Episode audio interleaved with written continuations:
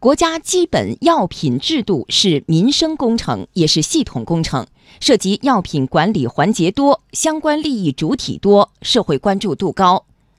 在国新办昨天举行的新闻发布会上，国家卫健委副主任曾益新说，国家基本药物目录总品种数量将增加到六百八十五种，新增抗肿瘤用药、临床急需儿童用药等品种。央广经济之声记者洪浩报道。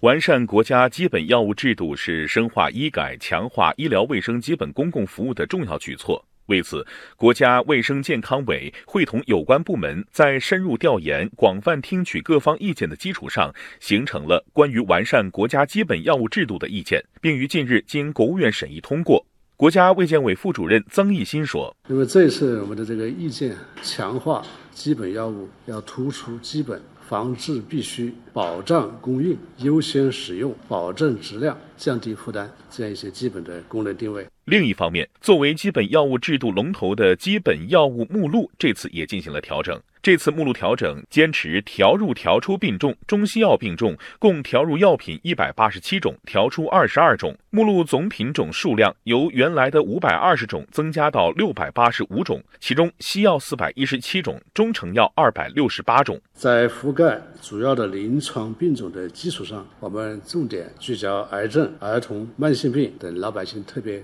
关注的这一些病种。所以呢，我们新增的品种里面包括了抗肿瘤的用药。有十二种临床急需的儿童用药有二十二种，呃，还要特别提及的是，包括了目前这个世界卫生组织推荐的全球首个，也是国内唯一的一个全口服这个泛基因型。所谓泛基因型，就是包括了丙型肝炎的所有的基因型的单一片剂的，就是一个片剂的丙型肝炎。治疗的这个新药，那么调出目录的品种主要是临床已有可替代的药品，或者是不良反应多、疗效不确切、临床已被逐步淘汰的等等原因，我们调出来二十二种。作为这次目录调整的一大亮点，丙肝新药丙通沙被纳入进来，让不少患者感到欣喜。为何选择这款价格高昂的药品进入到基本药物目录？曾以新给出了这样的解释。一个呢是我们国家现在还有差不多七百六十万丙型肝炎病毒的感染者。第二个呢就是这款药物啊，